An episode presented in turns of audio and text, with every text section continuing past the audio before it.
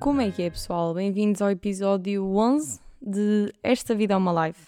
Eu sei que no episódio anterior eu disse que queria começar a ter a minha vida direita, organizada, cumprir com as coisas. Falhei no episódio, desculpem, mas agora garanto-vos está tudo organizado para sair sempre um por semana. E também disse que queria começar a entrar novamente nas Gym Life. E a realidade é que sim, a semana passada eu fui segunda-feira, terça-feira falhei, adormeci. Pronto, hoje é uma nova segunda-feira, também adormeci de manhã, mas estou à espera que pela primeira vez seja possível e eu consiga e vá à noite. Mas também para a semana já sabem. Mas agora também acho que começa aqui um ciclo. Todas as segundas-feiras vamos tentar de novo. Também não é por aí. Tenho 52 novas oportunidades. Mas pronto, vamos começar logo por uma coisa que, pá, deixa-me confusa. Que é, diz eu camuflo-me ou eu camuflo-me. Portanto, verbo camuflar, ok? E, e opá, isto surgiu numa conversa em que eu queria dizer eu camuflo-me e não conseguia dizer, ou camuflo-me, não sei. Mas também vamos aproveitar e vamos também descobrir aqui juntos, não é? O verbo camuflar deve ser provavelmente daqueles verbos mais difíceis que nunca nos foi ensinado no ensino primário. Eu camuflo-me. Primeiro, não, não estás a ajudar. Camuflo-me. Eu camuflo-me. Pronto. Conclusão, não é eu camuflo-me e não é eu camuflo-me, é eu camuflo-me. Ficamos assim. Saio deste episódio já a saber muito mais do que sabia ontem e há 10 anos atrás. Outra coisa que aconteceu esta semana, e por acaso foi engraçado, eu vou-vos dar aqui o contexto todo. Eu tinha escrito aqui, porque opa, já, eu anoto os tópicos que quero falar, e tinha escrito aqui nas minhas notas que eu praticamente já faço o caminho Porto Esposende em piloto automático. Isto é, eu nem me inteiro bem das saídas que estou a passar, mas a realidade é que saio sempre naquela que devo, que é Esposende, Barcelos e Zona Industrial. Só que eu literalmente escrevi isto na terça-feira. Quinta-feira, uh, não sei o que é que se passou comigo, eu falhei a saída pela primeira vez. Foi, foi algo inédito. Portanto, consegui falhar a saída. Mas é que o pior é que não é isso.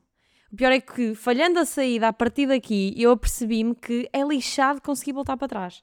Então eu tive que fazer mais 16 km só para conseguir voltar para trás e chegar outra vez à Esposende. Sabem quanto tempo é que isso me demorou? Demorou-me 20 minutos.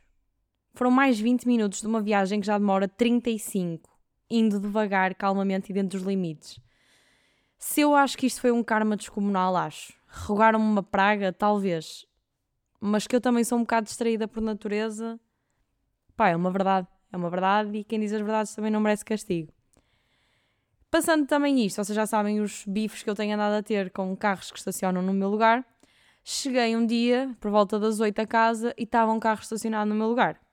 E eu já enervada com toda a situação, recorrente de não ter o meu lugar de garagem disponível para mim, a única usufrutuária efetivamente fidedigna daquele lugar, opá, estava irritada. Parei o carro, estaciono, vou lá ver. Opá, um carro mesmo direitinho, nunca tinha visto aquele carro, um Toyota, não sei o quê, meio SUV, ou ok, está-se bem. Olho para dentro, tinha uma coisa dizendo não, não fumadores, e eu quero ver que isto é um TBDE, não.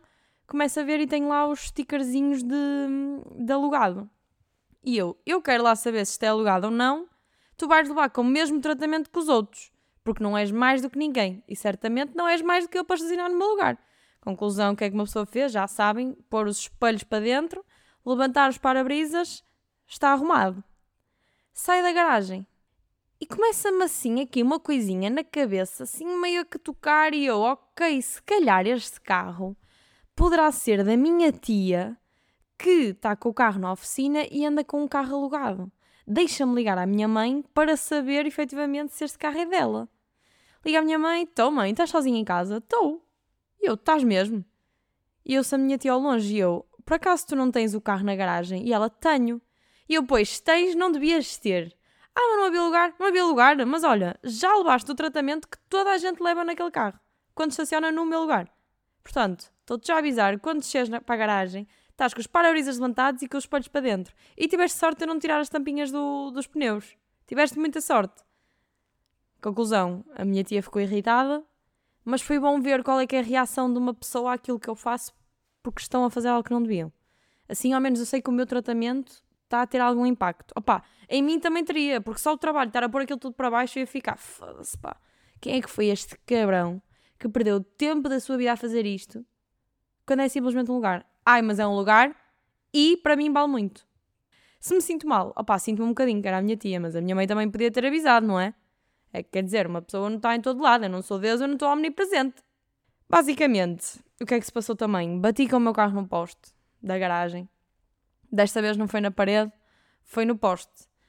E aqui volta-se a dizer porquê? Porque não tenho pipipis no carro, pá. E uma pessoa também não é de ferro.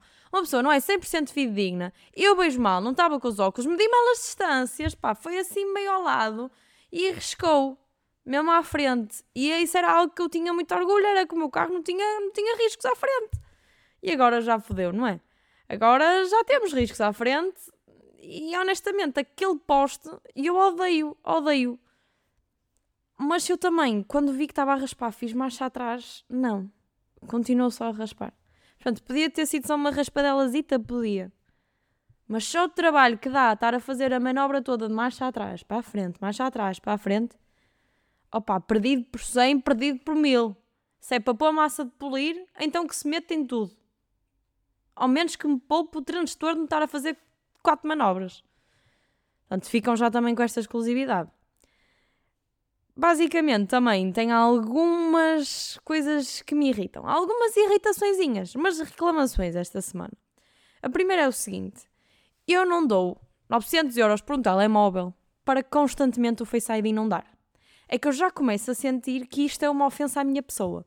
Porque quando eu estou arranjada, o Face ID não falha. Não falha ok? Mas quando eu estou cabelo apanhado, ressolho a máximo, óculos, é muito 50-50. E eu sinto que é a Apple, de certa forma, a dar-me um roast. Opá, mas caraças, tipo, pago 900 euros por um telemóvel e ainda me dá roast. Mesmo a dizer não és tu. Eu sei que estou mal. Eu olho para mim ao espelho e eu vejo o cansaço. Eu vejo as irritações na estrada a darem e a porem-me um peso em cima e a envelhecer-me. Mas eu não te dou o direito Face ID tu não funcionares. Portanto, Apple, resolvam isto. Ok? Resolvam isto, porque irrita-me. Outra reclamação, e esta eu sei. Eu sei que já reclamo muito com os smarts, mas também há aqui outro carro que me deixa assim meia. Ui, ui, ui. Estão a ver? E esse carro é o Zoe. Para vocês terem noção, eu nem sei que marca é o Zoe. Deixem-me vir aqui pesquisar. Pronto, o Zoe é um Renault. Ok, Renault teu carro é uma merda. E eu vou explicar porquê. Eu, no verão, estou no meu quarto andar, na sala, com a janela aberta, e consigo ouvir os filhos da mãe a passar, e só soube assim. Irrita-me, irrita-me. Depois, 90% deles são TBDs. E este barulho é que eu estou a 4km do Zoe e eu já digo, o Zoe vem aí.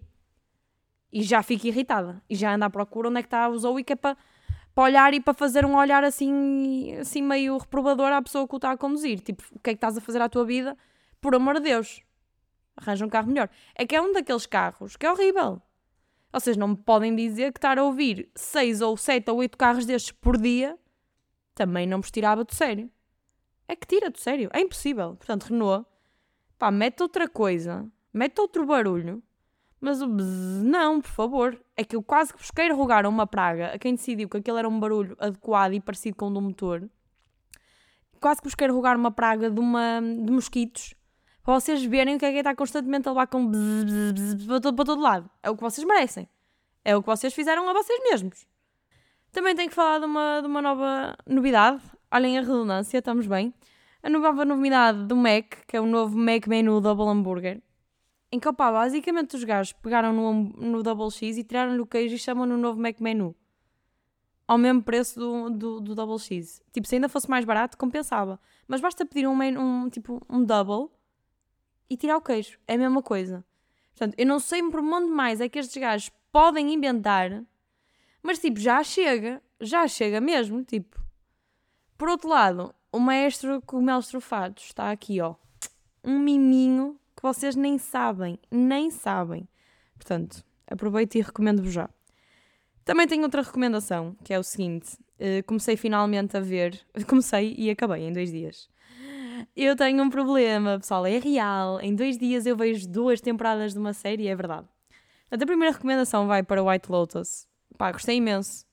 Acho que é uma daquelas séries que uma pessoa começa, tipo, meio sem expectativas e à medida que vai rolando fica incrível.